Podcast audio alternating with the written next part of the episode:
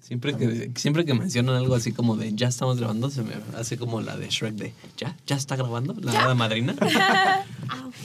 Entonces, ¿Listos?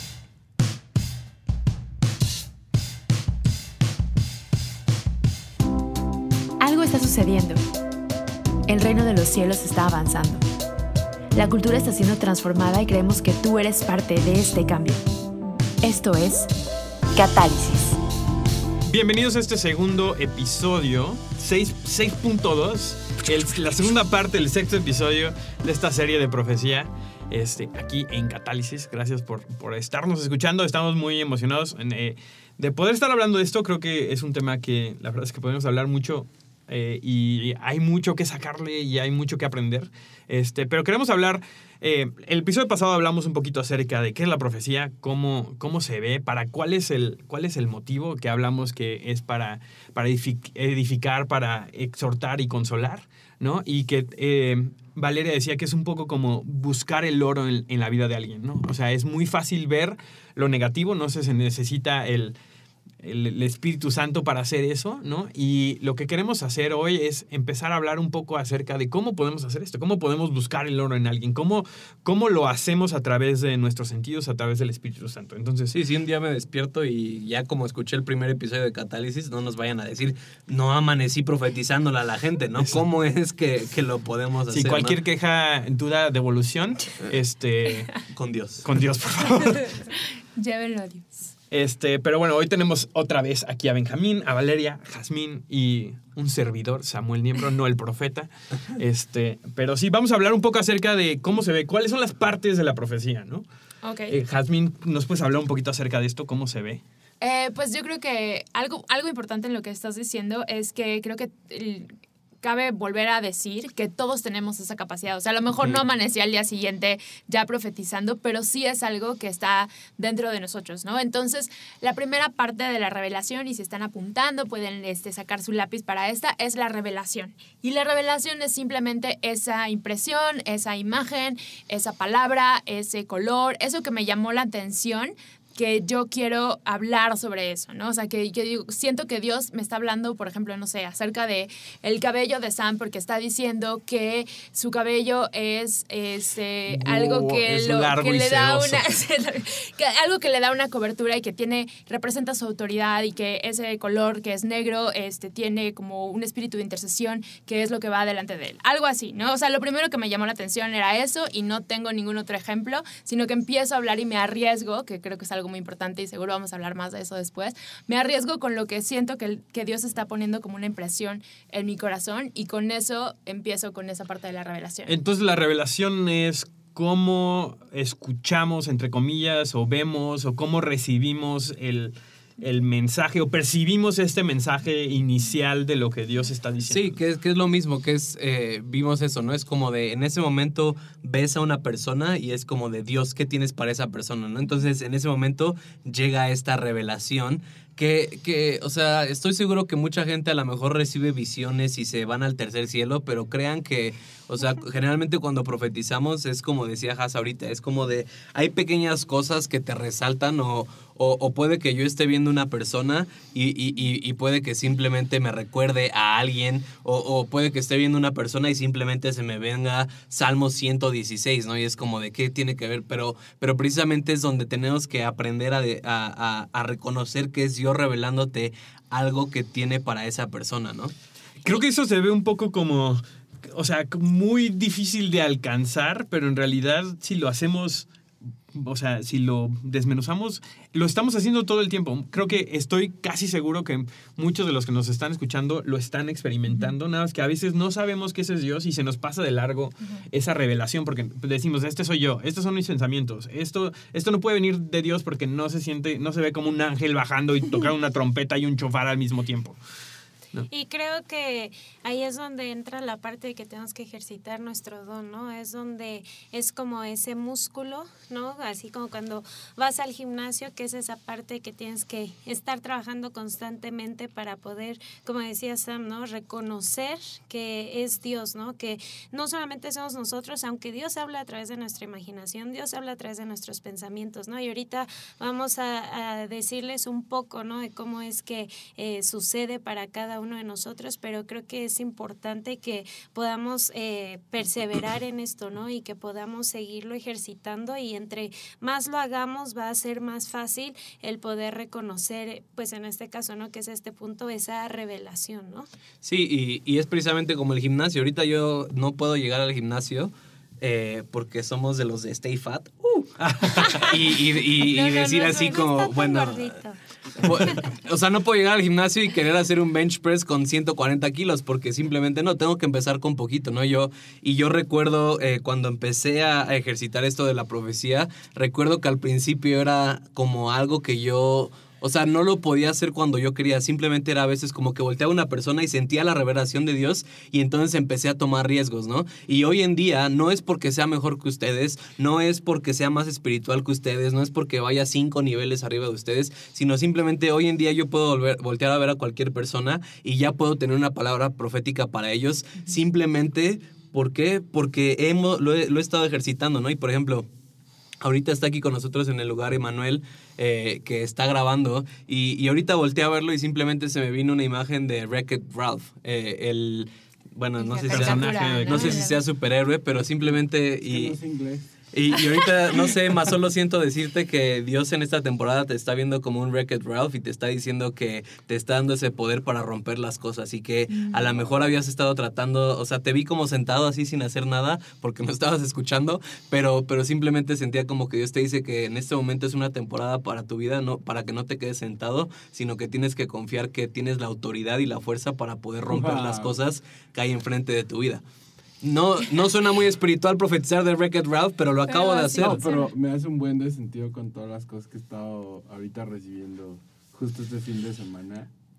Y Qué o sea, chido. tiene mucho que ver con lo que Dios me habló. Benjamín, pero no bajó un ángel. ¿Cómo le hiciste para profetizar No, así pero de la... No, creo que hay que dejarlo que como que procese lo que, lo que estás diciendo, pero creo que eso nos lleva a la segunda parte de, es. la, de la profecía, que es la interpretación. O sea, aquí Benjamín, como acaba de ejemplificar, tuvo una, una revelación, pensó en Wreck-It Ralph y luego con eso tuvo una interpretación, ¿no? Siento que esto significa esto para Emanuel. Y esa es la segunda parte, el, el que cuando sientes una palabra, un color, un- una caricatura, un lo que sea, entonces el Espíritu Santo puede que o no te revele esto que sería una interpretación.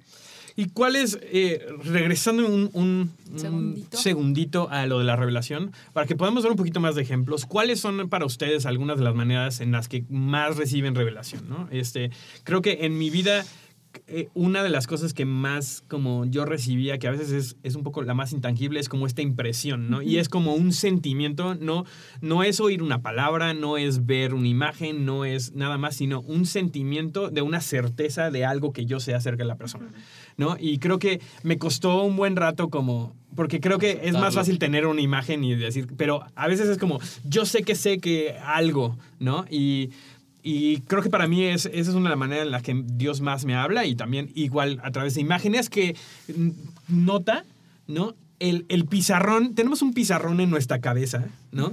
Si lo quieren ver así, que, se llama, que es nuestra imaginación, ¿no? Y Dios utiliza nuestra imaginación para, como este pizarrón donde Él va a po- poner impresiones, donde Él va a poner palabras, donde Él va a poner elementos que está utilizando para darnos revelaciones, ¿no? Entonces, no descartes lo que tú ves en tu imaginación para también comunicar algo. Y es ahí donde el tomar riesgo nos va, nos va guiando para saber si eso está correcto o no. Pero ustedes, algo, algo ¿cómo, ¿cómo sienten que Dios les habla en Ah, cuanto a la revelación? Para mí es ver tal vez a la persona y me imagino una película. o sea, no literalmente un título de una película, aunque puede pasar así como ahorita Benjamín, pero para mí es como me los imagino haciendo algo, comportándose de cierta manera. O sea, para mí, como dice Sam, es ese pizarrón en blanco en mi mente que me los imagino, ¿no? Haciendo algo. No es una visión abierta, ni tampoco bajan los ángeles. ni Aunque nada. puede- aunque hay gente Aunque que le puede pasar una visión Exactamente, puede pasar, nunca me ha sucedido, ¿no? Pero es más como en mi imaginación viendo a esa persona que se está comportando de cierta manera o, o- o, pues sí, que al fin y al cabo es el corazón de Dios para esa persona, ¿no? Y, y, o sea, y algo que también para mí es importante es que el Espíritu Santo no habla inglés, no habla francés, no habla italiano, o sea, sí lo habla, O lo habla todos. O lo habla todos, pero mi punto es que generalmente cuando sientes una palabra para alguien, no sé si les ha pasado a ustedes, pero es como te llega en el idioma, y estoy haciendo comillas, del espíritu, porque a veces no sabes cómo explicarlo, ¿no? Entonces, a veces tu mente trata de relacionarlo con lo que estás sintiendo a cosas eh, comunes Con las que te relacionas. con las que te Referencias relacionas. que tienes. ¿no? Así es. Sí, y eso creo que es súper válido. O sea, a mí me pasa también mucho esto de las impresiones cuando ves a una persona, pero también me pasa, y creo que es un poquito otro tema, pero lo podemos meter aquí, me pasa que siento que tengo una palabra de conocimiento para la persona, es decir, ¿Qué es un- que... espera, ¿qué es una palabra de conocimiento, Jazmín? Una palabra de conocimiento es un, un dato o algo, un hecho que ya es real en la vida de, de la persona, pero que no tengo manera de saberlo, a menos que el Espíritu Santo me lo revele. Entonces lo que hago es preguntar. O sea, así de, oye, tú estás casado y, o sea, porque tal vez yo siento que Dios quiere hablar acerca de la esposa de Benjamín y entonces le pregunto sin conocerlo si, si, si está casado, si tiene hijos, yo sabiendo como lo que yo estoy sintiendo en mi corazón que Dios está revelando y ya a través de eso como que siento que voy recibiendo la parte de, de interpretar qué es lo que significa para, qué es lo que Dios quiere hablar en ese momento. Ahora una pregunta, ¿necesitamos tener la revelación y la interpretación para dar una palabra? No. No. Y creo que eso es precisamente lo importante, ¿no? Porque a veces yo puedo recibir algo y simplemente puedo decir así como de, no sé, recibí, o, o por ejemplo ahorita con lo que pasó, ¿no? Puede que yo simplemente haya recibido Wreck-It Ralph, pero no sé qué significa, ¿no? Y creo que a veces lo que muchas veces eh, hacemos es que no tenemos la interpretación, pero la queremos inventar porque entonces ya me voy a ver menos espiritual, ¿no? Y a veces se- es- está mal, ¿por qué? Porque puede que, y, y eso es parte de- del aprender de la profecía, ¿no? A veces podemos recibir la revelación y la segunda parte que es la interpretación no la recibimos y está bien, a lo mejor a lo mejor una confirmación, ¿no? A lo mejor si ahorita yo le digo a Sam este no sé, McDonald's, yo no sé qué significa McDonald's, pero si Sam ya a lo mejor Dios hace tres días le había hablado de McDonald's, entonces si yo nada más le digo eso, entonces para él va a ser como, wow, pero si le digo, le echo, ahora sí que como decimos en México, si le echo de mi cosecha, entonces empiezo a yo intervenir en el proceso que hay de la interpretación de, entre Dios y yo, ¿no? No, y creo que eso es muy importante, ¿no? O sea, el, el- parte del ser responsable con nuestro don es saber eso, ¿no? O sea, y lo que, creo que lo que estás diciendo, eh, Has, es muy importante también como el... O sea, en todo eso est- estamos teniendo también una conversación con el Espíritu Santo. O sea, esto nunca lo hacemos, o sea, no es un don que utilizamos separado del Espíritu Santo, ¿no? O sea, el Espíritu Santo es una persona que quiere tener una relación con nosotros, ¿no? Y, y él quiere él quiere interactuar con nosotros en medio de entonces, entonces, o sea, literal tan sencillo como decir, estoy viendo Wreck-It Ralph ¿Qué sentido. significa esto? O sea, yo preguntarle, uno, preguntarle al Espíritu Santo si quiere que le diga algo más a la persona y si digo no, ah, ok, perfecto. Oye, lo único que tengo es esto, no sé si te...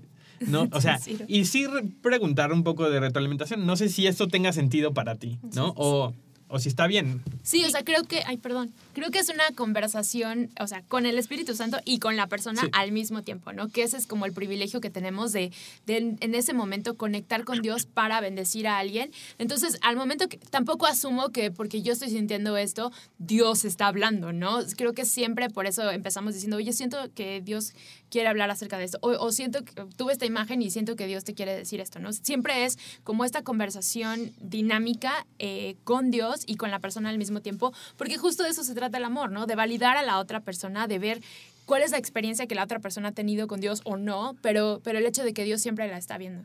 Y Entonces, creo perdón, que- perdón, Val, paz los dos. Y creo que hablando de, eh, de que no siempre tenemos que dar la interpretación, creo que también no, no debe ser como excusa de que no tomemos riesgos, ¿no? Que nos Ajá. quedemos nada más en la revelación, como, ah, pues dijeron que no tengo que siempre dar la interpretación y no siento nada, pues no lo voy a dar, ¿no? O sea, creo que la profecía tiene escrito sobre ello lo que es el riesgo, ¿no? Entonces, o sea, sí es verdad que no siempre vas a tener la interpretación y que debemos de hablar cuando Dios habla y callarnos cuando Él se calla, ¿no? Pero que también dentro de eso va a tomar el riesgo, va, requiere que tomemos riesgos y que puede que nos equivoquemos, sí, pero creo que es parte de, ¿no? Pero creo que debemos de eh, arriesgarnos, valga la eh, redundancia, pero eh, sin tomarlo como una excusa de, ah, bueno, no, pues yo me quedo en la revelación porque es más cómodo para mí a, a poder este, cometer un error, ¿no? Justo, y creo que el, el- este punto de los errores es algo muy importante, ¿no? O sea, nos podemos equivocar. Así es. O sea, y creo que está bien. O sea, justamente en este proceso de aprender y de ejercitar nuestro músculo nos podemos equivocar. Y lo que está diciendo Jazmín creo que es súper importante, ¿no? O sea, creo que hay un modelo de cómo se ha hecho la profecía en nuestro contexto, que es, y entonces el Señor claro. dice, Hasta ¿no? Y hasta la cambia, voz cambias cambia. la voz y entonces, Jehová. y entonces hablas en primera persona como si fueras Dios, ¿no? ¿Y, y qué, qué pasa? ¿No? O sea, y no estoy diciendo que esa, o sea, la gente que hace eso no pueda tener una, una palabra de Dios, pero hacemos algo que es, no le damos chance a la persona que está recibiendo la palabra, que tam- también él deje que el Espíritu Santo sea el que le diga, oye, esto sí va por aquí, esto no va por acá, y entonces nos hacemos incorrigibles, ¿no? O sea, no hay manera que nos podamos equivocar. Cuando alguien te dice, el Señor te dice tal, No, pues pues contradice, ahora sí que ya alégale al Empire, ¿no? O sea, alégale a Dios, dile que no es cierto, ¿no? Y a ver qué, ¿no? Y creo que algo que siempre queremos hacer es, estoy sintiendo esto y, y voy a checar si eso tiene sentido para ellos o no. Y si no, no importa, tomamos el riesgo y eso está bien y estamos creciendo en eso y ya tenemos una manera más en la cual dijimos, ah, cuando sentí esto, Dios no me habló, entonces igual a la próxima no va por ahí. ¿no? Sí, creo que en eso la retroalimentación es súper importante. O sea, sobre todo en un contexto, creo que hay contextos que estás afuera en una calle y a lo mejor la otra persona no conoce a Dios y, y es distinto y creo que lo vamos a hablar. Pero si estás en un contexto de iglesia donde todos tienen al Espíritu Santo adentro, me encantó lo que dijo Emma hace rato, ¿no? Eso me hace mucho sentido por lo que Dios me ha estado hablando. Y, y eso a veces es difícil para nosotros como mexicanos decir, híjole, lo que me estás diciendo no tiene nada de sentido, pero es súper importante, ¿no? Pero dije, el Señor dice, o sea, ¿Cómo no te va a hacer sentido?